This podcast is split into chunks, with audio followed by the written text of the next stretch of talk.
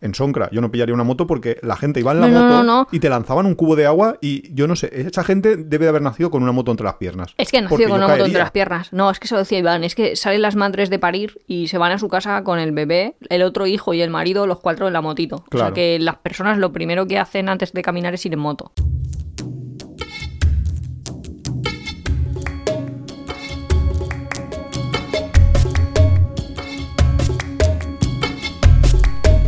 Hola, bienvenidos a Tiempo de Viajes. Este es el capítulo 36 de esta, nuestra tercera temporada.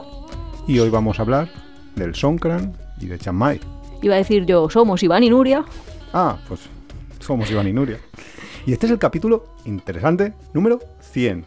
Pero puede ser que sea el 101. Porque eso depende de cómo lo contemos. Porque yo empecé. A ver, es el capítulo piloto. 100 porque el primero lo cuenta como piloto cero o algo Claro, así. yo, yo lo conté como el piloto, C- o sea, como el piloto. Pero bueno, si no es el anterior, o sea que podéis escuchar el anterior. Entonces, ¿nos si no, felicitamos o no nos felicitamos? pues, bien, besitos a todos. Jo, a to- a- hay gente que nos escucha los 100 capítulos, que eso ya se Sí, merece... es una medalla, porque aguantarnos a nosotros 100 horas, pues se, se merecen algo. Hombre, 100 horas tampoco, que la gente lo escuchará ahí a dos por. Eso eres mitad. tú, que eres una friki, pero la gente normalmente tampoco... Yo acelero, pero a unos 50 y si no ya... me- Voy a no intentar que- hablar que rápido, muy rápido, meter muchas ideas ahí por cada minuto, porque es que si no, pero es que pienso más lento. Bueno, vamos a intentar meter las ideas del capítulo de hoy que viene densito, porque es Bueno, dos temas en uno. No, pero es que no va bien porque es como la nueva etapa, los capítulos de postcentenario, como se diga esto, Claro. y encima en el año nuevo, o sea que todo es un cambio, año nuevo, vida nueva. Porque el Songkran, hay que decirlo, es el año nuevo tailandés, es, es el cambio de, de año. Aunque a mí eso me pareció muy extraño, porque ellos decían, Pues- feliz Songkran 2023, cuando ellos están en el año tropocientos mil, según su calendario. 2566 creo, porque a mí Google así. me lo decía. No sé. A lo mejor 2366, pero No por ahí número. Se lo podría preguntar a Google, pero da igual, os lo buscáis vosotros. La cosa es que ellos están en un año muchísimo más avanzado, pero te dicen feliz año nuevo 2023. Lo cual a mí me parece ahí como... Sí, y además a veces en las tiendas o algo ponía ahí Merry Christmas y tú, pero si ahora no es Navidad. Esos que han comprado ya baratos los, Merchandising adornos de- americano. Navidad que no se habían comprado en Occidente, los han comprado baratos. Pero en fin, como no tenían el Sonkra este, que yo he de decir que antes no había oído hablar del Sonkra. Eh, eh, oh, eso hay que felicitar, por supuesto, a Sheila de Alas al Mundo cuando... de- no de lo hecho, cuando- dijo en la entrevista. Claro, justo en el preámbulo que nosotros hacemos antes de entrevistar a alguien, o de más que de entrevistar, porque no, no es una entrevista ni nada, la es una charlita. charla. En ese preámbulo, Hablamos del próximo viaje. Claro, le dijimos, que también "Nosotros tenemos próximo Tailandia". viaje en verano, pero es secreto, así que solo hay. Solo hemos dicho que es secreto en 14 capítulos. No, pero cuando a alguien hacemos una entrevista, charlita o nos encontramos un amigo por la calle, nos lo preguntáis y lo decimos. Lo que pasa es que no lo hemos dicho a la audiencia. Claro, en público todavía no. Ya haremos alguna cosa para. Bueno, pues tendré que estudiar mejor. porque he de decir que tengo que estudiar porque no tengo ni idea. Geografía- Y eso ya es mucha, mucha pista. No, me refiero sobre el destino. Ah, vale, vale. Eh, Localizarlo sé. Porque dentro de todo, Dentro y eso es mapa. otra pista, es fácil. Una Eh. pistita ahí que vas dando. Oye, el Sonkra. Sí, que Sheila nos dijo, porque nosotros le dijimos, vamos a Tailandia en estas fechas y nos preguntó, ¿y qué vais a hacer en, en Tailandia? Porque ya habéis ido varias veces, no sé qué. Y nosotros le dijimos, pues la verdad que no tenemos ni idea. Y ella nos dijo, pero si es que en esas fechas son el Songkra, tenéis que ir a Chiang Mai, que es el mejor sitio para celebrar el Songkra. Que parece Bla, que no bla, éramos bla. los únicos que queríamos viajar al norte en esas fechas. Parece ser, ahora os lo contamos. Y así fue como empezó a or- a organizarse nuestro viaje, porque en aquel momento mm, no lo sabíamos, no sabíamos que, que- estaba el Songkra en esas fechas, no sabíamos que iríamos a Chiang Mai. De hecho, pensábamos, no, no vamos a ir al norte a no ser que vayamos a cruzar la frontera y nos vayamos a Laos, que era otra de las opciones, no viajar a Tailandia, Tailandia, sino utilizar Bangkok simplemente como inicio del viaje y luego irnos a otro país como Laos, Malasia, etcétera. Pero no, se alinearon los astros para que nos fuéramos a Chiang Mai, a visitar, a disfrutar del Songkra. Y tú la semana pasada dijiste, hacemos un capítulo y lo separamos. Y yo he pensado, ¿pero da tanto? ¿Da para un capítulo? Yo creo que sí, porque además así hablamos un poco de Chiang Mai, Chiang Mai. De todo es- el norte. Mm, yo creo que solo de Chiang Mai ya nos da, pero bueno, si no, ya damos pinceladas sobre Pai, sobre Ma Son, sobre el resto de destinos que tenemos en el norte de Tailandia. Pero yo creo que solo con Chiang Mai nos va a dar. Y, y sobre todo con el Songkra. La verdad es que yo tengo poca memoria porque Chiang Mai era una ciudad a la que ya había estado, volví y yo le decía, Iván, pero aquí hemos estado. Ya. No me sonaba de nada. Ya, pero bueno, de hecho, también es verdad sigo que estaba muy pensándolo, cambiada eso iba a decir, sigo pensándolo y tengo como recuerdos de dos sitios totalmente diferentes. O sea, no es he borrado mis recuerdos y no me acuerdo de Chiang Mai, sino lo que yo recuerdo de Chiang Mai no me concuerda con lo que estoy visitando. Claro, porque vamos un poco, antes de nada, a describir un poco Chiang Mai, cómo es el centro histórico y cómo es la ciudad, porque la ciudad en sí es bastante grande. Lo que pasa es que el centro histórico está rodeado... Amurallado, ¿no? El rectangulito ese. Sí, más que amurallado, está rodeado por un foso. Hay un foso de agua que rodea, hace un cuadrado perfecto y todo lo que es el centro histórico está ahí dentro. Entonces nosotros, cuando estuvimos la primera vez, creo que 2012, quizás, eh, sí. estuvimos en una de las puertas, porque claro, ese foso tiene algunas puertas que cruzan eh, la antigua muralla, eh, cruzan el foso, ¿no? Entonces estábamos en la puerta del sur. Y esta vez estuvimos en el norte. Y claro, y sobre todo íbamos hacia la puerta del este. Solo una vez pasamos por la del sur. Y por eso la ciudad puede parecer completamente distinta a, lo que mm, recordabas de 2012. Ya, pero también visitamos ahora zonas de fuera de la murallita, como zonas hipsters y zonas así bonitas, que ahora hablaremos, y yo no recuerdo haber visto eso la otra vez. Que no me acuerdo que se, que se llama. No, es que la otra vez decir que se llama. Nami y se llama Numa. No lo sé No, no. exactamente cómo es que se llama en esa directamente zona. es imposible que lo recuerdes porque la última, la anterior vez no estuvimos. La anterior vez lo que hicimos, porque no estábamos en Songra, yo en Songra no recomendaría a nadie hacerlo, es alquilar una moto. Y ahora explicamos por qué no, lo No, recomendaría claro, hacer. Pero la otra vez alquilamos una moto y con la moto sí que recorrimos partes como no de la ciudad, sino de las afueras de la ciudad, porque nos, nos llegamos a ir al templo de Doi Supet, a, a otros templos, a otras zonas mm, un poco más alejadas de la ciudad. Y, y la verdad es que del, ¿Del rectangulito? rectangulito ese, del cuadradito ese central nos salimos en la otra vez. Y esta vez, pues, ya por hacer otras cosas distintas, pues sí que hemos visitado. Claro, luego entramos. Pero creo que mejor empezar por el ¿Qué es el y nuestro viaje. Vale, perfecto, pues no sé muy bien cómo decir. Es que la festividad del Año Nuevo y hay como festividades religiosas en los templos Pero podemos entrar. Importante, que- ¿qué fechas? ¿Qué fechas? ¿A qué fechas? Pues eh, como 11 de abril, 12 de abril. Del 13 al 15 de abril es como su habitual. Lo que pasa es que... es lo ¿Pero que baila con la luna Mai- o baila No, con no. el sábado o No, algo así? creo que es todos los años igual. Ah, vale. La cosa es que en eh, Chiang Mai suelen alargarlo y pillan ya el fin de semana y como que intentan siempre que sea un poquito más que las fechas oficiales del Songkran en el resto de, Tailandia.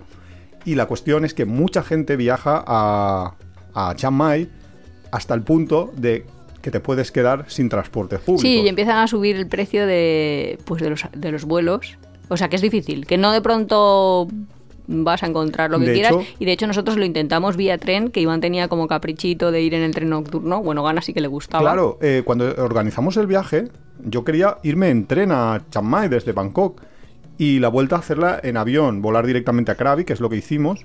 eh, pero Claro, reservamos el vuelo, pero no pensamos que había que reservar también el billete de tren. de hecho, eh, no es que no lo pensáramos, es que pensábamos, "Ma, Nada, esto vamos allí a ver qué hora nos gusta más. Como habían varios. Claro.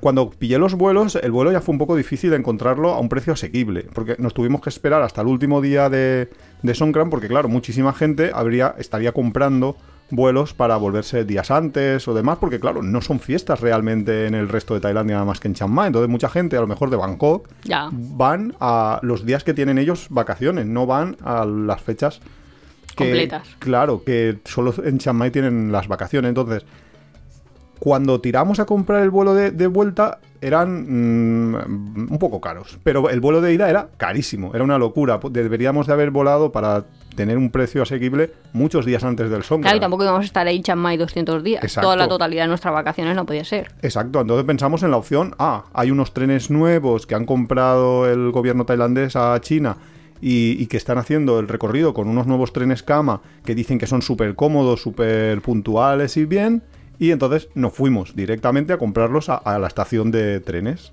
Pero, Pero no, habían billetes. Bueno, de hecho, no habían billetes. Ejem. No habían billetes. Entre comillas. Luego había un único billete.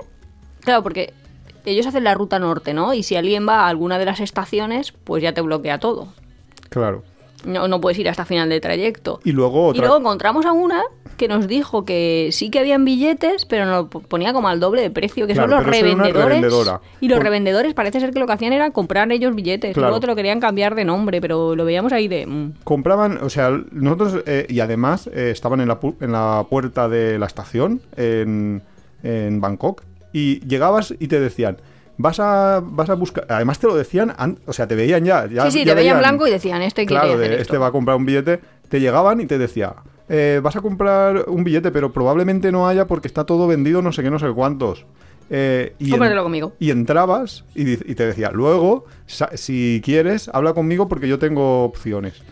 Y luego, si entrabas, eh, en- en- bueno, entrabas en la estación, preguntabas, te decían que no, no sé qué, no sé cuánto, y si entrabas en su juego, eh, primero te quería vender eh, autobuses. Autobuses a un precio más caro de lo que son los autobuses normalmente, pero autobuses al fin y al cabo. Pero es que si mm, Nosotros ahí queremos tren, tren, rascando, tren, tren. Claro, encontraba misteriosa y milagrosamente billetes de tren. Ella tenían. Decía, sí, te puedo vender porque tenemos, nos queda no sé qué, no sé cuántos. Precio, el doble. Básicamente el doble. Primero nos quería vender en primera, no tenían de segunda. Luego cuando seguimos rascando ya tenían de segunda clase.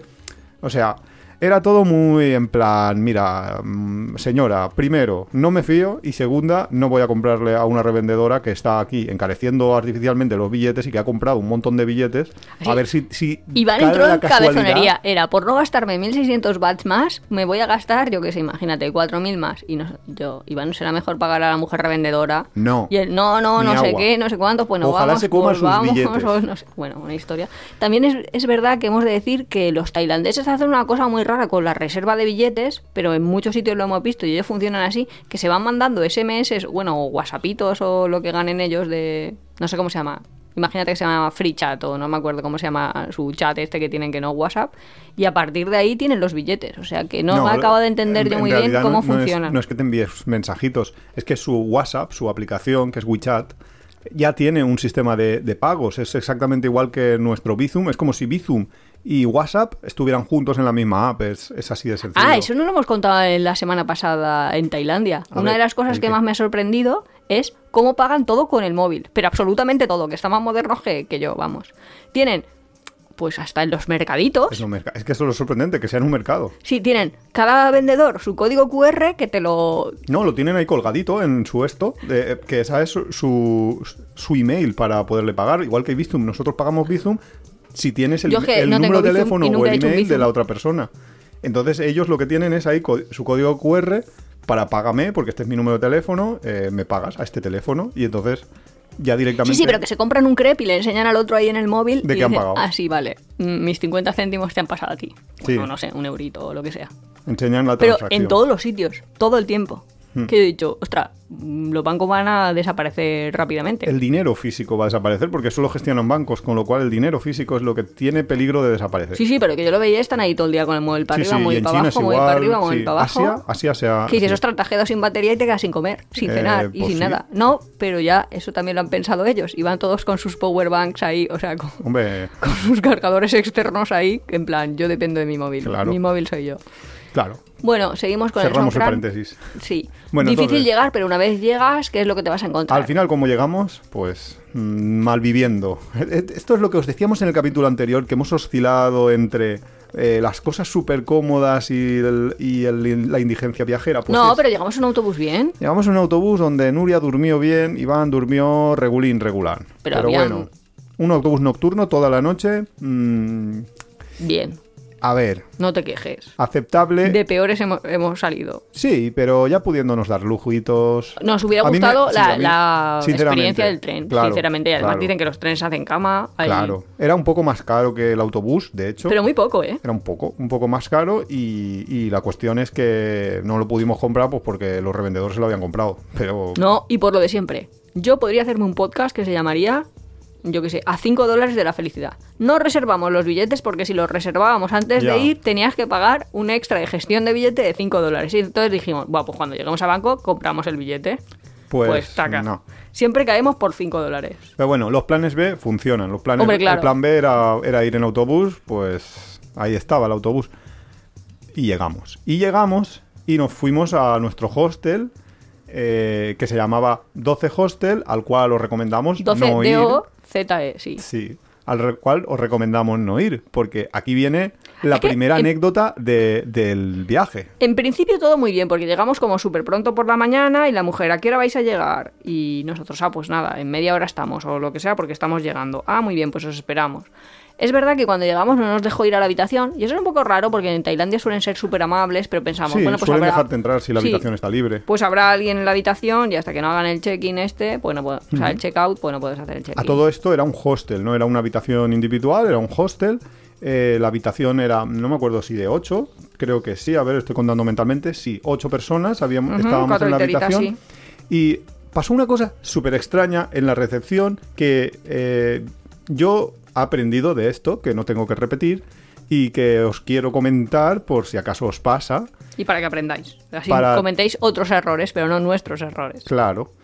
Que es que cuando llegamos, la mujer nos dijo, eh, si queréis, podemos anular la reserva que tenéis con Booking y hacemos la reserva directamente con el hostel, que es más barata. Y así os quito, eh, os, os de- en vez de cobraros, porque ella tenía que, o sea, el pago era, era en directo, no, no habíamos pagado con tarjeta. En vez de pagarme 1100 no sé cuánto, me vais a pagar solo 1000. Sí, algo así, ¿no? Era 1600, no sé cuánto, 1500. No sé exactamente los números. El caso es que, des- o sea, nos ahorrábamos 3 euros. Pero yo debería haber pensado, eh, por algo esta mujer no quiere que reservemos vía Booking. Pero yo pensé, bueno, eso es porque le cargarán. Claro. Cuando compra vía Booking tendrá un, un sobrecoste. Claro. Y la mujer amablemente pues no lo querrá. Pero ella insistió y insistió hasta que. Es que hasta no- que yo que al principio no quería, porque decía, no, ya, ya lo he hecho. eh, no, que si no, yo soy eh, nivel genius de Booking, a ver si me van a penalizar por las cancelaciones, etcétera, etcétera. Yo le dije, no, no, tal. Y ella insistía, insistía hasta que lo consiguió. Vale.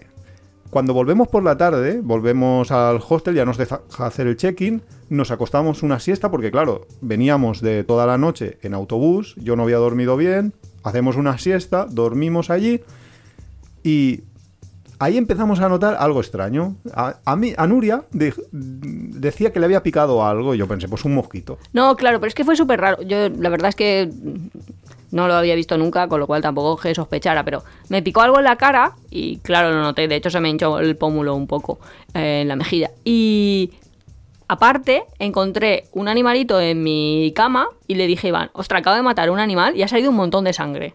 Hmm. Pero como una mancha, como una gota dentro de- del animal, que no era como un mosquito. Pero no asocié lo del pómulo con eso. Yo ahí estaba medio dormido. Sí, es que como estábamos durmiendo, tampoco. Tampoco le di mayor importancia y dije, bueno, será al- algún mosquito o alguna historia que... A mí me dio un poco ahí como de mal rollo, de en plan que la sangre era de otra persona. Ni siquiera pensé en ningún momento que esa sangre de ese Podía animal ser era tuya. mía. No. Ya. Total, que luego nos vamos a disfrutar del Songra, que ahí ya estaba en su apogeo, ya os explicábamos un poco en qué consiste. Mm, Estamos... mm, Pero de fiesta, súper sí, bien. de fiesta, súper bien. eh, comemos muy bien. Volvemos al hostel y eran como las 12 de la noche, más o menos, un poquito antes de las 12. Y eso es tardísimo allí, ¿eh? Que eso para, para- claro, por supuesto, para allí es tardísimo. Y nos- yo me acosté así un poco, Nuria salió no sé dónde, y yo, a la- yo me acosté y estaba jugando con el móvil. Yo estaba en una clase valenciano. Ah, es verdad, Nuria se había salido porque estaba en clase. No, O sea- porque soy voluntaria lingüística y doy clases online. Exacto. Y Gratis, yo, por y si yo alguien que quiere. si alguien quiere aprender valencià, ahí lo tenéis. Y entonces yo estaba con el móvil y de repente noto como si algo me caminara por encima.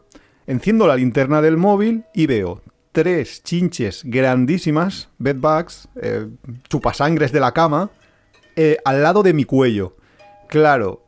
Me está picando, te lo prometo. Yo creo que alguien lo está escuchando. Y le debes de estar picando. Es que, es que es para que te pique. Es que, claro.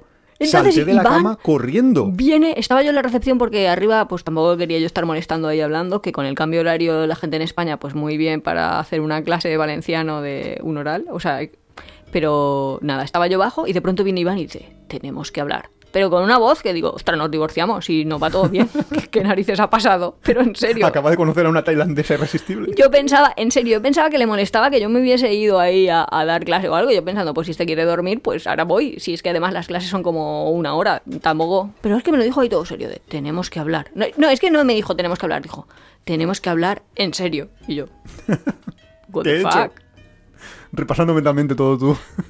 No, pero yo pensando, no, en plan, nos hemos dejado la mochila, eh, hemos perdido algo o no sé. Pero ahí continuando hablando en valencià a todos tus... Claro, claro, yo disimulando ahí en mi videollamada, tal, tal, tal, tal, tal, con mi cara de póker. Que es que encima era súper raro porque tenía como tres o cuatro idiomas, porque habían unos ahí hablando como en árabe que me molestaban, luego iban ahí hablando castellano, estos ahí con el valenciano, con cualquiera me venía ahí hablando en inglés y yo ya estaba ahí de, me está circuitando aquí la cabeza, Yo creo más que en de lo castellano solo te dije la, la frase tenemos que hablar. Claro, pero era así en plan. Yo es que creo que una, puse cara de algo porque alguien ya me dijo, pero ha pasado algo y yo, pues no sé.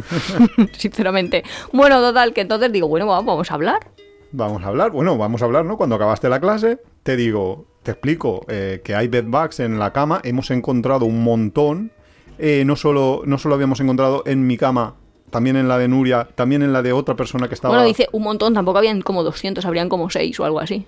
Yo había encontrado en mi cama los tres esos que encontré en el momento y luego empecé a buscar y encontré como cinco o seis más. O sea, mi cama estaba, vamos, infestadísima. Lo pero- que pasa es que sí que es verdad que yo cuando voy a un sitio eh, hago ahí como, como un log, ¿no? O sea, voy cogiendo datos, datos, datos, datos, no sé por qué. Eso, o sea, eso lo hace mi cerebro todo solo. Entonces sí que es verdad que ahí había puesto la mujer su número de WhatsApp en la como en la, En la recepción. recepción. Entonces yo sabía dónde estaba su número de WhatsApp. Claro, y entonces lo que hicimos es contactar con ella vía WhatsApp. Primero le envié un WhatsApp y le dije, eh, oye, tienes Tenemos que hablar. venir. Sí, es el tenemos No, que hablar, pero en inglés. Es el tenemos un problema grande. Sí, le dije ahí, en plan, tenemos un, un problema, eh, tienes que venir al hostel, para no decirle cuál era el problema, para que viniera, porque a ver si, no, si era capaz de no venir. Y luego ya ella me dijo, pero el problema es grande, no sé qué, tal. Sí, yo sí, sí, es, es grande, tienes que venir. Pero, ¿qué pasa? Y me llamó por teléfono. Y entonces hablamos y le dije, no, no, que aquí hay una infestación de, de bedbugs y tienes que venir porque somos varios los que hemos encontrado nuestras camas en la habitación. Entonces ya vino la mujer, Claro, viene la mujer y- Teníamos el hostel revuelto porque, claro, estábamos Nuria y yo, pero luego una chica que vino también tenía en su cama, otro chico polaco también había encontrado y luego vino otro chaval que, tam- que también encontró, bueno, o que este no encontró, pero decía que él se iba, que ahí Es no se que ese quedaba. era un youtuber y él le decía, da igual, pero si hay, ot- o sea, en plan, acabo de mirar en Booking y hay sitios donde puedo ir, pues qué problema, me voy de aquí, me voy a otro sitio. He encontrado sitios donde dormir Claro. y ese se fue Pero, claro, a, a pero es- generar contenido a otro sitio. Pero es lo que le decía yo a la mujer. La mujer me decía eso, te que nos devolvía el dinero y que nos fuéramos. Bueno, al principio decía, os quedáis esta noche y mañana os devuelvo Claro, el dinero. porque ella me enseñaba un papel como que estaba desinfectado y yo, yo confío 100% en que ha venido esta empresa y te lo ha desinfectado, eso no hay ninguna duda. Pero tú te tienes que confiar 100% no por confiarte, sino porque es un hecho que lo estás viendo que pese a la desinfección sigue- siguen habiendo Claro. no sé, bichitos. Porque ella Y nos, están mordiendo. Pero, pero enséñame una foto, enséñame una foto. Y yo, no, No, no, te los ven, enseño la verdad, vamos, te en enseño un vídeo, una foto y lo que quieras. Y ella, Claro. pero habrá solo uno y nosotros no. Y es cuando encontramos ahí como cinco o seis. Claro. Entonces, Y entonces encima la mujer decía, no, pero solo en esta cama, no en la otra. Y el polaco, que luego se acabó haciendo amigo nuestro, dijo, no, no, no, no, no, que esto va por aquí, que yo ya he encontrado uno y no me voy a arriesgar a que hoy haya uno y mañana hayan un montón más. claro. Entonces la, mujer al final, bueno, quería, trajo ahí como unas colchonetas, unas colchonetas de estas, como las de, yo las recuerdo como las de mi época de, de la EGB, imaginad, si hace tiempo, estas que echaban en el suelo para hacer gimnasia, pues colchonetas así, y quería que durmiéramos sobre esas colchonetas después de cambiar los, los colchones. Bueno, un desastre, o sea, A ver, la mujer lo que quería era, decía, bueno, pues lo tendremos que solucionar de alguna manera y nosotros, ¿vale? Claro. Pero no podemos dormir en esos colchones y entonces nos trae como la micro colchoneta esa. claro, la mujer... y la que- mujer ahí todo el rato, yo es que me he gastado el dinero y lo he desinfectado. Y yo, bueno, pues hágale una reclamación a la empresa Claro. desinfectadora. No lo sé. Claro, al final la cosa es que se solucionó porque la mujer lo que quería era básicamente no perder dinero. Era o ella quería o devolvernos el dinero o que nos quedáramos. Y, nos- nosotros yo, dijimos, yo le dije, "No mira, posible". hasta aquí hemos llegado. Eh, me tienes que pagar otro hostel porque ahora mismo, y eso es absolutamente cierto porque tenía yo, estaba mirando un booking, no puedo encontrar un hostel al mismo precio que yo he pagado por este. Claro, es que es como no. Nochevieja en Madrid. De, Oye, yo he reservado hace cinco semanas, yo tengo aquí mi hostelito este, mi hostalito o lo que sea. Ahora no me puede decir que busque otra cosa. Claro que encuentro, pero a otros precios. Claro. Y la mujer, bueno, Al final se con lo un pensó poco de dolor de corazón, No, es que a pensar, porque dijo, es que me va a costar dinero. Y nosotros, claro, si es Claro, que si tienes un dinero. problema... Es que claro, si me causas un problema. Y, problem y suerte tienes que no puedo poner una review en Booking, porque si no Eh, ibas a claro, flipar. Por eso era lo de Booking. Claro, una chica una chica que se vino con nosotros, austriaca, que se, que se vino en la gran migración de los chinches, decía eso, es que esto nos deberían de indemnizar. Ah, Es claro, no ella dice, yo voy a ir mañana a que me indemnice porque me ha picado un bicho por su culpa, tal. Y yo, Claro. otra indemnización, yo con que Yo- no me costara más ya tenía bastante, pero la austriaca lo tenía bastante claro, ¿eh? Sí, Quería pero no, no, obtuvo nada. No, no lo sé. Bueno, No. en realidad dijo, si me da dinero os aviso. Y la verdad es que no nos avisó. No nos avisó, con lo cual... Que la polaca, paréntesis abierto, súper raro, porque es personas y hay varias... ¿La polaca o la austriaca? La austriaca, perdona, que he dicho la polaca. He hecho ahí una mezcla de dos. Pero Sí. la austriaca es personas que están por el mundo, que se han planteado como objetivo pasar seis meses fuera de casa, que han pasado cuatro, que está agobiadísimo la vida y solo que decía yo quiero volver a mi país, que allí no pasa eso, allí No no, hay pasan bichos. estas cosas. Y- pero no, no vuelve, porque digo, a ver, No vuelve si yo tengo 21 años, estoy agobiadísima. Eso, eso da en para un capítulo Austria, entero. Es que esto da para un capítulo entero, que es la gente Que, se toma un año sabático y luego está agobiado. De pues chica vuelve. Pero que viaja casi solo. como por castigo. Que Sí, dices, pues, sí. ya, hijo, Es como si- como vuélvete, si- otros te les encantaría estar en tu lugar, pero... Sí, sí, pero como si la vida fuese un tablero y hubiesen caído en la casilla de ahora estás seis, seis meses viajando y tienes que seguir en esa casilla hasta que puedes volver a tirar los dados. En Sí. plan, no, si, si además tienes salud, si los dados son tuyos, o sea, es tu vida, haz lo que quieras. Así es, No pero sé. bueno, es, es un caso que no es único y que, y que Sí, es sí, es que interesante sí. comentarlo. La verdad es que podemos hacer un capítulo de viajeros por el mundo, porque la situación de gente que descubre que quiere ser nómada y que luego está súper agobiado consigo mismo con todos los sacrificios que tiene no tener un lugar fijo, que es lo del polaco. O sea, que cada uno ahí en su idiosincrasia.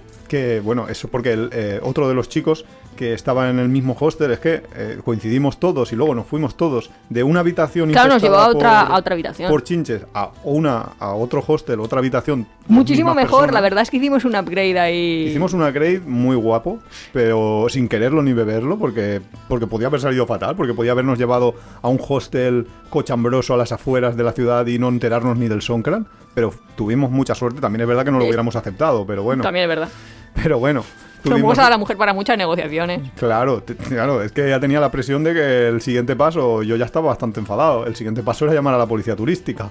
Entonces, sí, porque en Tailandia hay una policía solo para los turistas. Claro, y encima en fiestas hay muchos. Como es lógico también que haya, porque un país que tiene el 50% de, de sus De ingresos por turismo, pues tiene que cuidar a los turistas. El caso, y, y no- y nota, y no los cuidan muy bien, ¿eh? En la policía, digo. Eh, la, la gente sí, la gente de Tailandia es maravillosa. Bueno, cierro la nota.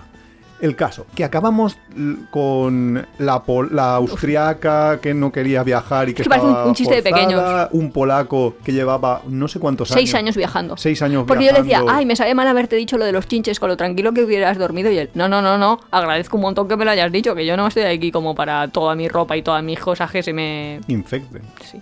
Que eso fue otra, que luego tuvimos que hacer todo el. Claro, es que Desinfectar las mochilas. Claro, espera, espera, que es que todavía me faltan. En esa habitación no solo estábamos la austriaca, el polaco, nosotros dos y un indio, que era amigo de la polaca y que no estaba en el momento de... Aparecía como a las 2 de la Apareció mañana. a las 2 de la mañana que yo dije, ostras, alguien la habrá llamado, creo que la polaca, la austriaca. Entonces, eh, claro, aquello parecía un chiste, pero es verdad que estuvimos luego, ¿cuántos días? No sé, tres. No sé, porque nosotros teníamos como cuatro noches compradas y ellos tenían menos, pero compraron más. O teníamos cinco. Sí, no cuatro sé noches, sí. La, cos- La cuestión es que nos cosa quedamos. es que nos quedamos todos allí y que estuvimos varios días desinfectando, desinfestando toda la ropa porque de vez en cuando aparecían chinches. Es que quién te iba a decir que en el mes de abril, que hace 40 y pico grados en, en Chiang Mai, a la sombra, Eso, encontramos tres chinches, que no es que sean muchos, pero. íbamos a estar duchándonos con agua caliente, pero caliente que te quema, para intentar matar los chinches Sí, sí, que hubiera nuestra a mí- de mi cuerpo salió uno. Claro. O sea, y con agua súper caliente. Y luego la ropa la lavábamos. La, la chica austríaca decía: Es que yo no quiero tirar mi ropa. Porque nosotros decíamos: Bueno, a una mala tiramos toda la ropa, compramos Sí, pero, nueva, que aquí es barata. y ya ese no voy a sitio, estar mm, tirando toda mi ropa que he comprado a lo largo de todo el sudeste llevo cuatro, asiático, cuatro meses seleccionada". consiguiendo. Es- yo lo entiendo, yo no me pude comprar cosas. Bueno, no me pude, comillas, comillas, pero en Chiang Mai, en el mercado ese, no me compré nada porque no quería meter cosas por si las tenía que tirar. Ya. Así que perdí mi oportunidad de comprar ropa usada eh, en Chiang Mai con la chula que era, que tenía alguna selección bien bonita. Bueno, y cerrando el Traje de capítulo- boda incluido. Cerrando el capítulo Indigencia Viajera, luego está lo bonito, el Songkran. El Songkran, el primer día es. ¡Buah! No maravilloso, es una puñetera locura.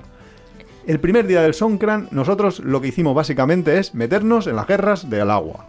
Y Cuéntalo, así, porque la gente a lo mejor no sabe lo que es, pero básicamente es como jugar a- a- a- como si tuvieras 12 años o 5 años. A mí nadie, nadie me podía haber dicho, yo me lo hubiera creído, que te lo ibas a pasar tan bien con cuatro Tan tantos años, tan tantos años.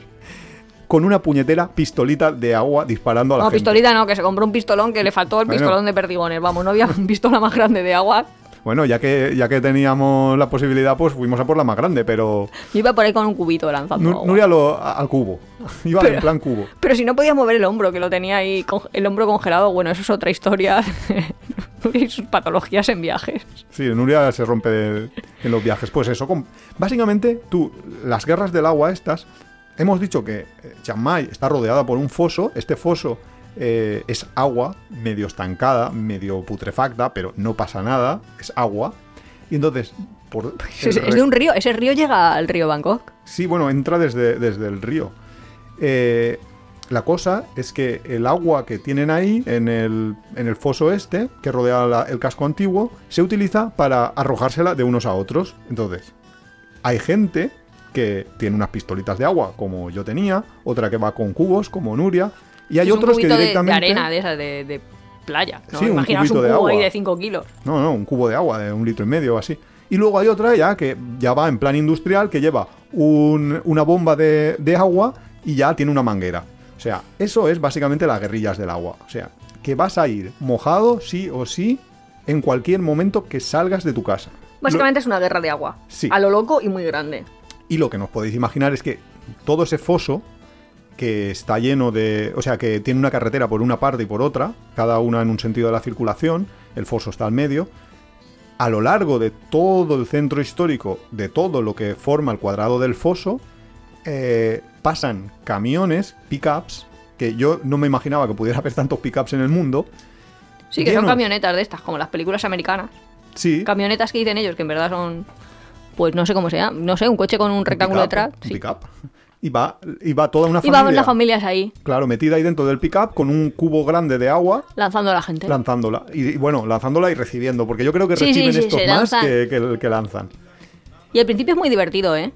Al principio es muy divertido. O sea, el- los primeros momentos ahí De hecho, es lo que ha dicho Iván. disparas- Es como la vuelta a la infancia de reírte todo el rato, que todo el mundo se estaba riendo, o tal. Lo que pasa es que, claro, piensa que son cuatro días así. Claro, el primer día está guay. El dicho ese de lo poco gusta, lo mucho cansa, a mí se me hizo. A mí también. El primer día estuvo muy guay, sinceramente. Yo me lo pasé muy bien el primer día. El segundo también me lo pasé muy bien. Hasta el momento ya de por la tarde que ya. Porque, claro, también es verdad que cuando nos cambiaron de hostel, nos pusieron un hostel en el mismo foso. Con lo cual, salías de casa, a lo que fuera, yo a hacerme un masaje. a- no, pero si lo veíamos desde el balcón de la habitación. Claro, nosotros teníamos un, un espectáculo privilegiado, pero era eso. En cuanto salías de casa a cualquier cosa, te mojaban.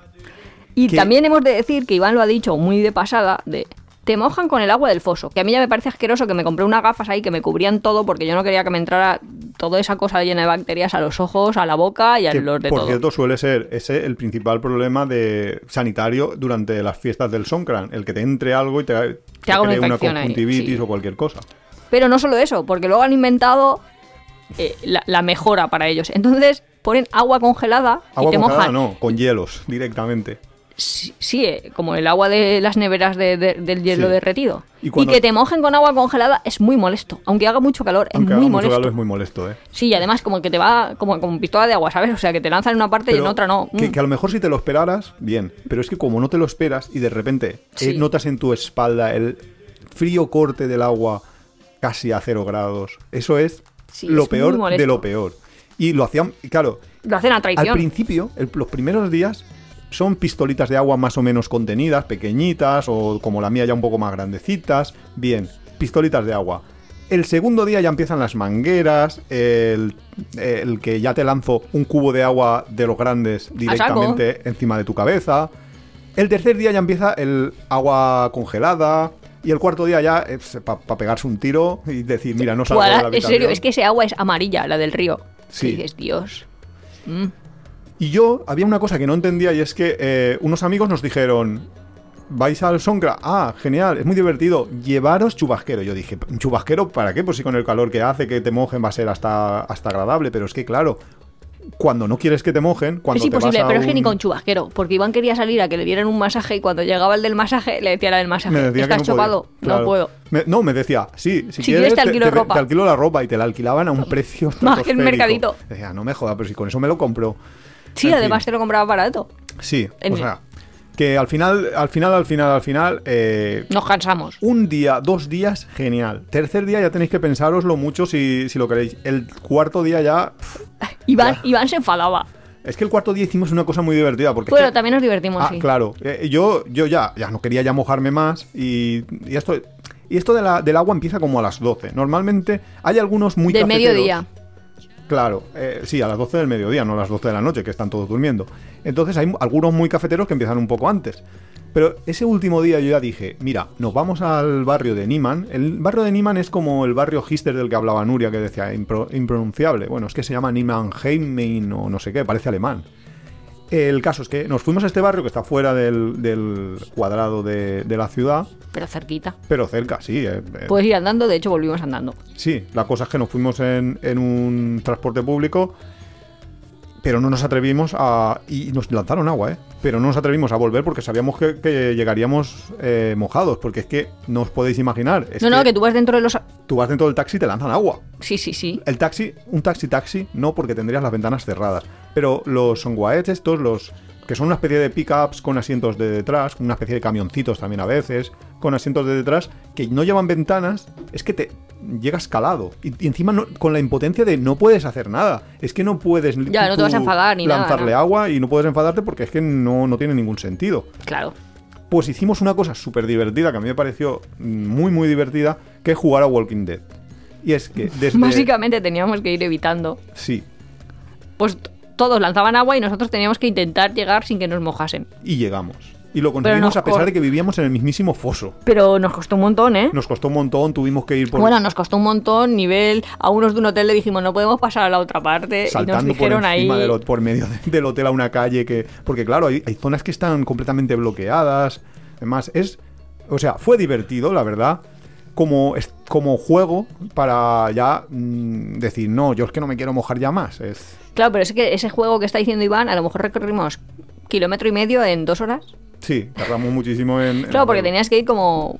Claro, Esquivando, porque- esquivando. Porque tú veías una calle, intentabas pasar por una calle y si veías a alguien con una manguera, es que sabías que ahí te mojabas, con lo cual teníamos que rodear. Si veías a alguien con unas pistolitas, si estaban en un lado de la calle, tenías que esperar a que pasara un coche para tú pasar detrás corriendo. Fue divertido, la verdad. La verdad que sí. Es que eh, el, el es que casi como que te devuelve a- al niño, te devuelve el niño que tenías dentro. Pero a todo el mundo. A todo el mundo, que eso y es lo es una divertido. sensa- Sí. Y además, a ver, yo lo que veía peor es que los otros blancos a veces no entendían que si Ya. no querías que te mojaran... Ya. O sea, yo creo que con la mirada ya le dices, no, no quiero, no estoy jugando, no, no quiero jugar. Exacto, los Thais, excepto las mujeres de las casas de masajes. Ya, que, se vuelven locas con las mangueras, no sé le das una manguera y, ya está. Sí. Por los Thais, si tú les decías no, por favor, que voy no sé qué, o, o lo que dice Nuria, con una mirada lo entendían. Los extranjeros, no. Los extranjeros te mojaban sistemáticamente. Yo vi a gente que llegaba en. Porque llegaba justo ese, un día de- del Songkran con sus mochilas y los Eso ponían justo, imagínate que vas con la mochila. totalmente empapados. Es que no, no lleguéis nunca. blancos. No lleguéis nunca, nunca os desplacéis durante el Songkran. Hacerlo el día antes o el día después, pero nunca. O a las mil de la noche. Sí, o muy muy pronto por la mañana, incluso así es posible que, que- que os mojen. Es muy complicado el, el Pero nos lo pasamos bien, ¿eh? Y además los recuerdos genial. van a ser mejor. Ese día estábamos ya un poco agobiados de otra vez. Si te gusta Tiempo de Viajes, suscríbete en tu plataforma de podcast favorita, Spotify, Evox, Google Podcast. Puedes apoyarnos muy fácilmente dejando un comentario, dándole al like o compartiendo en tus redes sociales. Nos ayuda a crecer y nos encanta recibir vuestros comentarios y sugerencias. También tienes el blog apeadero.es, donde encontrarás contenidos adicionales sobre el tema que tratamos en cada capítulo. Y luego, aparte en Chiang Mai, en los templos, que podías visitarlos, hacen como sus ofrendas. Claro, es que realmente es una fiesta. Claro, que ellos están ahí, pagana, compran botellas de agua, no sé por qué, también, y las lanzan a... Que se llama lavar al Buda. A los santos, sí, ¿no? Están lavando budas. Sí, están lavando budas. sí, o a eso, desde el desconocimiento total, es lo que nosotros vemos. Eso es el texto tal cual. Sí, eh, la traducción del es- inglés sí. sería lavar al Buda. O sea que Sí. sí. lavan al Buda. Básicamente hacen eso, unos rituales. Por las mañanas muy pronto, la, la chica austriaca y el indio. Le se gustaba iban- eso. Sí, algunas mañanas se iban a ver los rituales que hacían, porque parece ser que hacen lo típico que esto también es habitual en Chiang ir a ver lo que es lo de las ofrendas de comida a los, a los monjes, pues parece ser que se hacen como más bonitas, más grandes, no sé, y hacen algún ritual especial en los templos. Y, y ellas, ellos fueron, lo que pasa es que nosotros, después de la noche de los chinches, mm, que nos acostamos a las mil de la noche, ya no nos apetecía ir, que ellos fueron esa mañana siguiente. Luego al día siguiente también nos acostamos tarde por otros motivos. Luego, o sea que al final pff, nosotros nunca vimos el momento de levantarnos a las 6 de la mañana. No, pero que había que aún ir. así sí que vimos ofrendas y cosas así. Sí, claro. Los que, te iba a decir, los que contaban dinero, ofrecen dinero, bueno, en el templo, en los templos budistas, supongo que los católicos también, pero a otro nivel. En los templos por Ah, la mañana habían cosas. Sí, sí, pero que quiero decir que el intercambio de dinero... Sí, sí, ellos intercambian dinero bastante. Sí, sí, ¿eh? Y luego por las noches también habían espectáculos, había música, músicas a veces tradicionales, otras más modernas. Ahí vimos un grupo que inten- yo le llamé el mago de Oz de Tailandia, porque era como mago de Oz que fusionaba así como música con sus folclórica instrumentos con extrañitos. guitarras eléctricas y demás. Y luego vimos Vimos el concurso de Mises. Ah, vale, hemos dicho lo mismo. De, Claro. Hombre, que hemos visto el concurso de Mises. Y encima, claro, estaba en la ciudad, ¿no? Y no sé, muy- los tailandeses es que son diferentes, porque a todos le tenían que dar premio. Si no ganabas un premio, te daban otro premio. Total, que... Al final todos tenían banda. Sí, todos tenían banda, yo no sé cómo lo hacían. La- los Mises y los Misters, que, que hemos dicho Mises, pero ah, también es verdad, es había- verdad, había Mises y Mister. Claro. Y a to- todos tenían que tener algo. Sí, y todos, todos premiados, hombre. Es que, Es que no- vamos a ser malos con nadie. Sí, eso pensé yo. Esta es la nueva teoría de la educación. De todos se tienen que llevar un premio porque si no se frustran. Pues no lo sé, pero sí que tenían todos premios. Sí. Y bueno, pues yo qué sé, en general, eso es el Songkran. Luego, por supuesto, muchísima fiesta. Había. con- Hay mercados nocturnos chulísimos. Exacto, que eso es una parte de, que es de lo De que siempre hay en Chiang Mai, que ahora entramos. Pero aparte de todo de lo que hay habitualmente, pues había como discotecas hasta las tantas de la noche funcionando. eh, los pubs estos que tienen música. Eh, estaban a tope. Había uno que estaba, que nosotros siempre lo veíamos porque estaba eh, cerca de la, de la puerta del, del este, la Firegate, que en ese pub, eh, durante el Songkran, durante el momento que se lanzaba agua, había música a toda virolla, gente bailando, o sea, eso es un poco lo que es la fiesta, es mucha gente divirtiéndose de diferentes maneras, pero sobre todo con el agua eh, por el medio. Que la idea del agua es porque es cuando ¿Purificado o empieza la época de lluvias, o sea... Ah, es el fin de su época seca. Claro, ellos, em- eh, ellos piensan eh, más o menos que por esa época va a empezar a llover, que luego no vimos llover en todo el tiempo que estuvimos en Tailandia, pero bueno, bueno. porque también nos hemos vuelto, que a lo mejor Sí, ahora bueno, empieza ahora sí, ahora sí que estará más, más movida la cosa. Pero vamos, básicamente eso es lo que es el, el Songkran. Y luego está Chiang Mai en sí misma, que es una ciudad Eso es que Más- la otra vez nos dedicamos más a ver templos, sí que tiene templos más grandes en las afueras, o hay gente que también hace Chiang Mai, Chiang Rai. Sí, Ah, bueno, las excursiones exteriores, pero básicamente Chiang Mai la gente va porque tiene unos templos espectaculares. Bien bonitos, ¿eh? Que, se- que todos están en el. O todos, no, hay muchos, pero en el, ce- en el, En el rectangulito que digo yo. este central. Hay otros que están al- a los bordes del rectangulito y luego hay otros que necesitas ya la moto, que es lo que decíamos antes. Que por cierto, en Soncra yo no pillaría una moto porque la gente iba en la No, moto no, no. y te lanzaban un cubo de agua y yo no sé, esa gente debe de haber nacido con una moto entre las piernas. Es que nació con una moto entre las piernas. No, es que eso decía Iván, es que salen las madres de parir y se van a su casa con el bebé, el otro hijo y el marido, los cuatro en la motito. O Claro. sea que las personas lo primero que hacen antes de caminar es ir en moto. Y saben ir muy bien en moto. Claro, que una, una persona. De hecho, muchas veces veíamos parejas inter. ¿cómo se diría una pareja de un blanco y una Thai o o una Thai y un blanco? Bueno, da igual. sé, pues, una Parejas inter que decimos nosotros. Pareja mixta. Una pareja mixta. Y... Como un sándwich. Qué tonto que es. Y eran las chicas, por ejemplo, una Thai pequeñísima y un holandés gigantesco, por la que conduce la Thai. Y lo pensamos y será. es que la que sabe conducir. Claro. No, sí, seguramente habrán tenido algún percance y habrá dicho. ya habré "Ya, yo, ya, no, no, déjame a mí, déjame sí, a mí". yo te llevo, yo te llevo. Pero bueno, la cosa, que, que hay templos que están fuera de la ciudad y, que, y, y templos que están dentro. Y es, es un paraíso para la gente que quiera ver templos. Y sobre todo, que a diferencia de Bangkok, que tiene edificios muy grandes, que también hay en, en Chiang Mai algunos, pero no es No. lo principal. A diferencia de Bangkok, es una ciudad muy tranquila. En el Songkra es una puñetera locura, pero en la vida normal, cuando no es Songkra, es una ciudad tranquila, que puedes pasearla, es, es muy paseable porque Tiene buenos restaurantes y buena gastronomía Exacto, y diferenciada. norte, claro. Que se, se nota la diferencia, ¿eh? Sí, de sí, sí, una a nota- otra. se o sea. nota bastante. Y luego, aparte de todo esto, tiene el barrio este hipster que decíamos, el de Niman, que nosotros no lo habíamos conocido hasta este viaje. Que Súper recomendable, a mí me gustó. Sí, que Y está ahí hay mucha gente que tiene centro. hoteles por esa zona. Quiero decir que hay hoteles y gente que se queda ahí en Es vez de los centros. Sí, los expats suelen vivir en esa zona y los hoteles así más carillos, los, los que decíamos antes de que en, eh, en Ba- en Bangkok están, que son más grandes, edificios más grandes, están en esa zona. Esa es la zona, pues, de los hoteles así cuatro O estrellas. restaurantes, ahí Michelin y todo esto. Sí, hay varios restaurantes Michelin, uno de los que fuimos está ahí, que creo que se llamaba Ginger Farm. Algo, algo, así, así. Que te contaban eso, que toda la comida. Sí, comida local. Sí, pero que no tenía pesticidas y que había estado. No sé. Hipsterismos. Exacto. Pero bueno, que sabía bien, que era lo importante. Exacto. Yo, sinceramente, si estáis fuera de Songkran, recomiendo lo de pillar la moto e ir hacia el templo de Doi Supet, que es el que está a las afueras, que tiene vistas a la ciudad, que es muy chulo.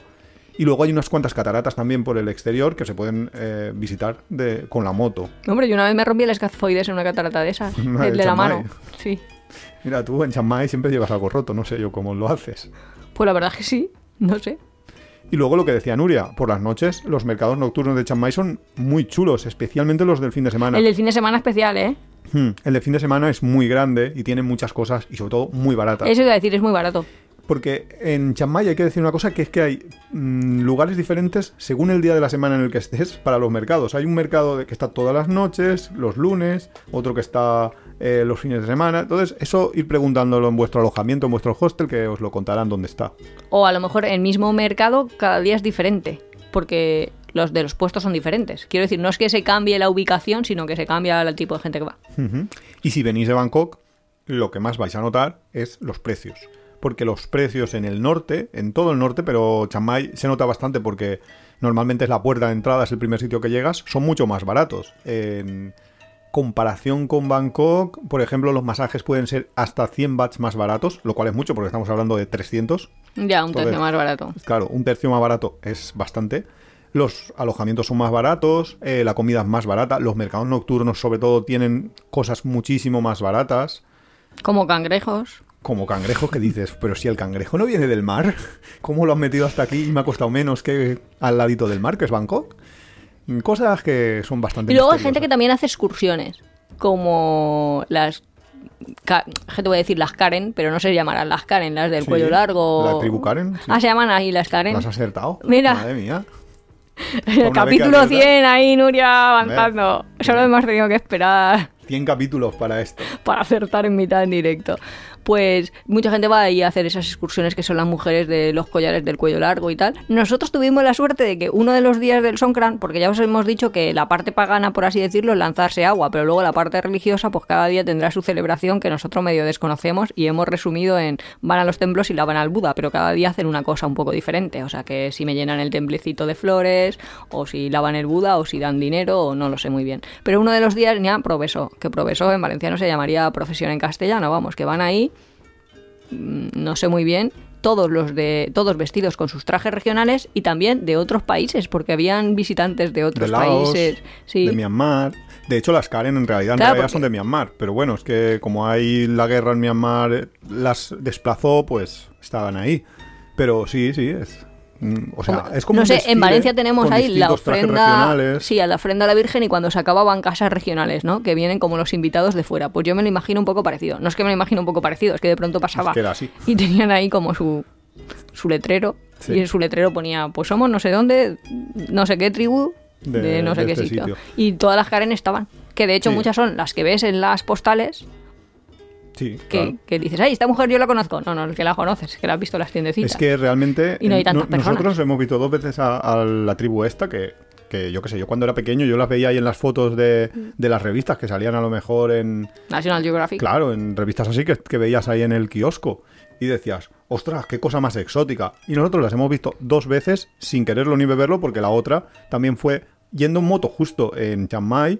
Nos, eh, pues eso que dices, "Ah, vamos a callejear. A callejear en la moto es perderte por ahí por los campos. Y en esa que nos perdimos por un campo y aparecimos en una En una reserva de En esas. una reserva de estas, que ya os lo contamos en otro capítulo, que nos apareció un señor con un fusil, con una metralleta. Y dijo, vosotros para allá no vais. No, vosotros vais para ver aquí a las mujeres eh, en esto y me pagáis la entrada. Y en otra, ah, sí, sí, sí, sí, por supuesto, por supuesto, señor de la metralleta.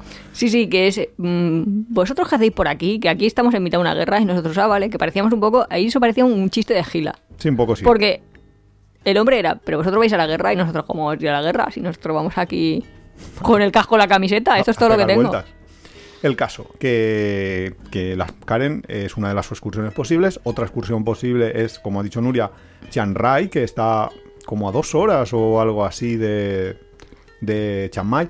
Yo he de decir que nunca he ido a Chiang Mai, a Chiang Rai. Yo sí. yo tengo un poco ganas. Ya, es que está el Templo Blanco, que es una de las cosas más bonitas que hay en Tailandia. Bueno, del top top de Tailandia, seguro. O sea, a mí el Templo Blanco, para mí, claro, obviamente habrá gente que habrá ido y habrá dicho, pero ¿qué Ah, es esta pues, ¿sabes? monstruosidad moderna que han hecho intentando hacer un templo antiguo? No, pues a mí me parece brutal. El, me parece como un... Es que claro, a mí también es verdad que me gusta bastante el arte moderno y a mí yo me lo paso muy bien en los museos de arte moderno.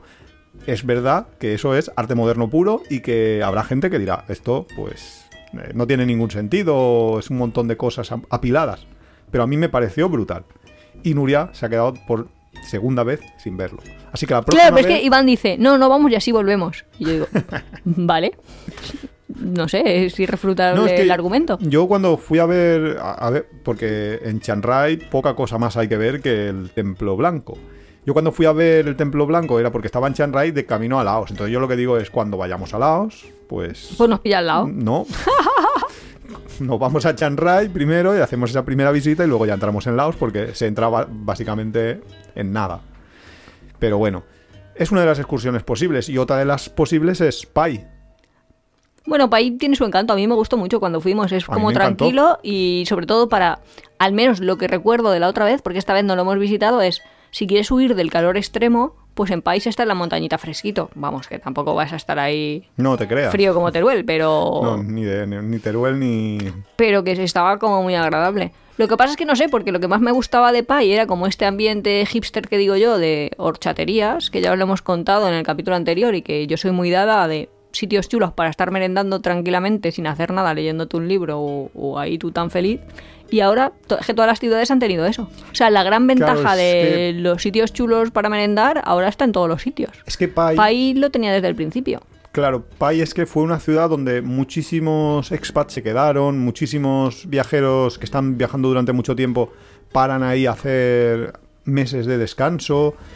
Entonces, claro, ahí se combinó todo eso y, consiguió tener ese ambiente que Nuria llama hipster, eh, pues mucho antes. ¿Cómo será ahora? Pues no lo sé, supongo que lo mismo, pero más, todavía más reforzado.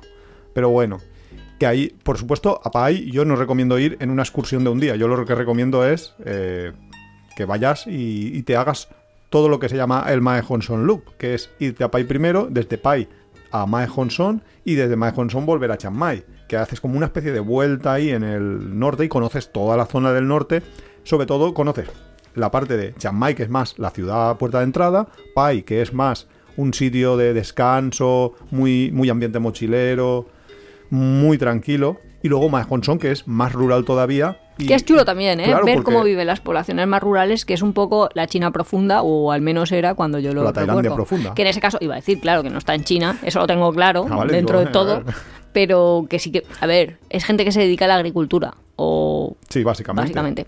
Lo que no recomiendo, y mucha gente lo hace, y no lo recomiendo desde mi propia vaguería, pero cada uno que haga lo que quiera, cada uno con sus errores, es hacer excursiones en bicicleta en Pai. Ah, no, no. Porque pudiendo alquilar locura. una moto, porque no es plano. O sea, no es plano, es, es montaña. Y hay Claro. cuestecitas. Y la gente acaba, vamos, no abandona la bicicleta porque la ha alquilado y la tiene que volver al sitio, pero arrastrándolas. O sea, los blancos al menos que debemos ser medio Yo, flojos. especialmente con estos calores que hace en estos Sí. países, yo, y sobre todo porque vale 5 euros una moto y una bicicleta te va a costar prácticamente lo mismo. Y además que en una moto van dos. Y exacto, y en una moto van dos. O sea que te sale más barato una moto, incluso contando la gasolina, Que por cierto, nosotros alquilamos dos motos en este viaje y no pagamos nada de gasolina porque la política más o menos de, de aquí Los es, tailandeses son muy raros. yo te la dejo como me la ha dejado el, El, pro- anterior me la ha dejado y tú déjamela con- como quieras. Exacto. Y, y, vamos, básicamente mm, casi no ponemos gasolina. En la primera no pusimos gasolina, en la segunda Pusimos 40, que es un euro, pusimos ¿no? un euro de gasolina. ¿Qué dices? Si Es que esas motos también gastan muy poco, ¿eh? Gasta muy poco, claro. Está Es una maravilla de moto, optimizado sí, para, sí, Para, para Tailandia. Es que es, es- que es, es muy genial. Y en. Pai también hay gente que hace excursiones de caminar y también acaba hartísimo. La selva. Sí, la típica excursión de visitar De la que te coman los mosquitos directamente. ¿Qué dices? Bueno, a ver, la excursión como... A ver, está chula hacerla y, está, y mola mucho. Pero hacerla tú tampoco hace falta. Y métete un rato por la selva Mm. Sí, y luego te sales. en cinco minutos, una vez te- entras, vas a ver todo el rato lo mismo. No hace falta que te tires un día entero siete horas caminando, porque es que la gente, lo- yo no lo he hecho, ¿eh? pero volvían a los hostels, Reventados. sí, básicamente, Reventados. sí, reventados y mordidos por los mosquitos. Y con ampollas en los pies y muy fatal todo. Y muy mojados. Y, y sobre todo te, te repetían todo, Muy- todos lo mismo de... Es todo el rato igual. No han visto nada especial. No, no es que no ves... Ya, que no es que estoy no andando sé qué, siete, justo, estoy culebra. andando siete horas y veo gorilas. No, estoy andando siete horas y veo lo mismo que la primera 40 minutos. Claro. Que no te digo que los primeros 40 minutos No molen, sí que sí que sí mola. que es verdad que hacen falta, pero igual te lo haces por libre.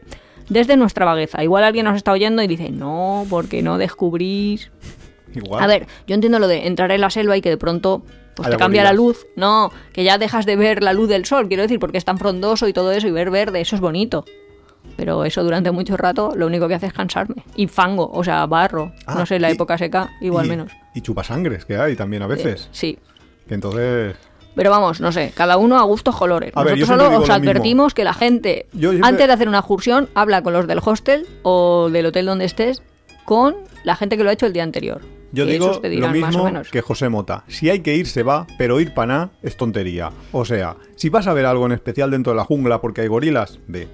Pero si no, ¿para qué? ¿Para qué? Tanto rato ahí metido sufriendo. Pero bueno, cada uno que haga lo que quiera. Otra excursión posible, Lampang. Lampang, ¿Qué es Lampang? yo no he ido, pero Ah.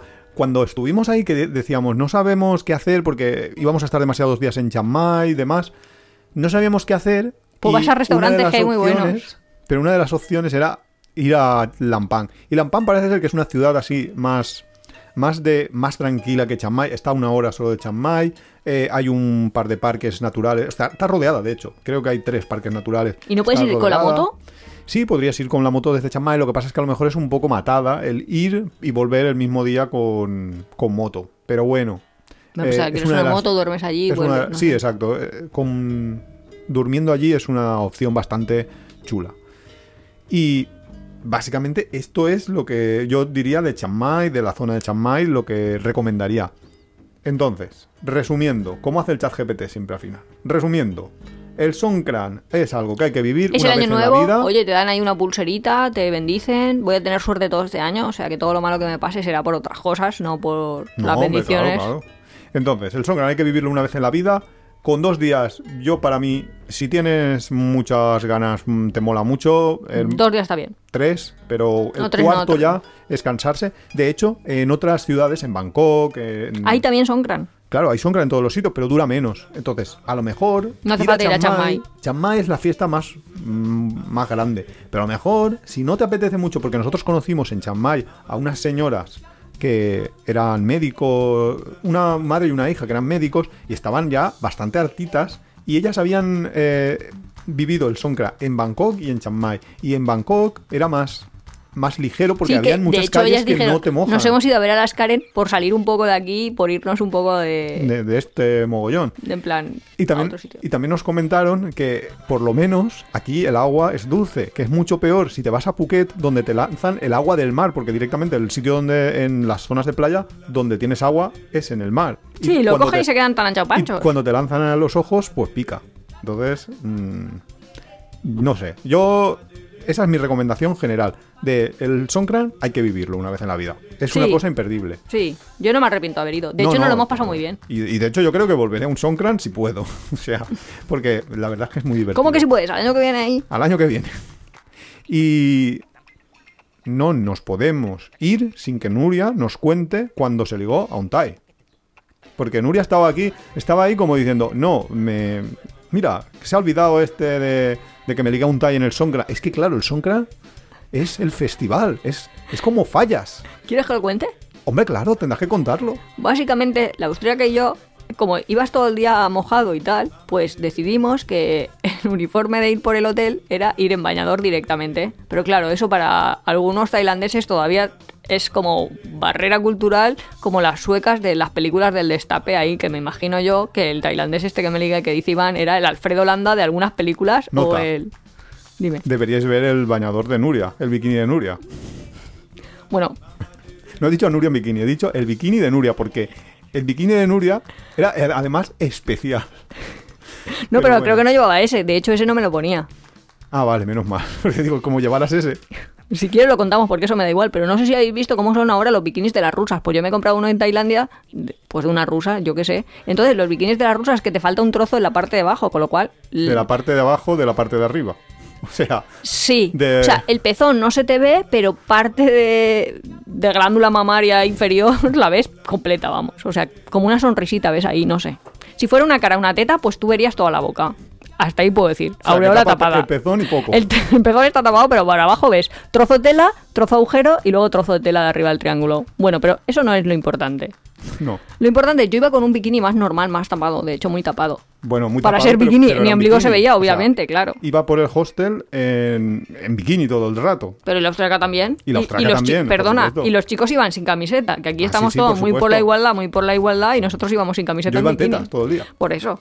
Que, que, me lo dices como si yo fuese ahí, no, sé, como si era fuera para- lo más raro del para- mundo. No, no, era para dar contexto. Si, si la audiencia ya sabe que tú y yo lo de despelotarnos es bastante fácil. Pero que íbamos más gente, o sea, de hecho íbamos Sí. todos.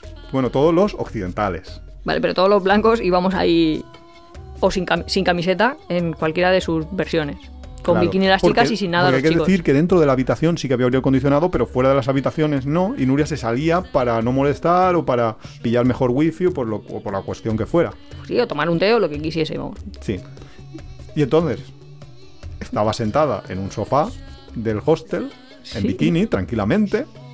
Sí, es que fue como todo muy raro, pero me da vergüenza contarlo. Pero vamos, básicamente un tío me dijo, eh, ¿has venido sola? Y yo, no, estoy... Digo, no. Y me dijo, ¿estás con tu familia? Y dije, estoy con mi marido. O sea, que ya le di a Iván el cargo de marido y todo poniendo distancia porque yo ya veía que ese hombre se me sentaba muy cerca. Bueno, Me ese hombre barra chaval, barra...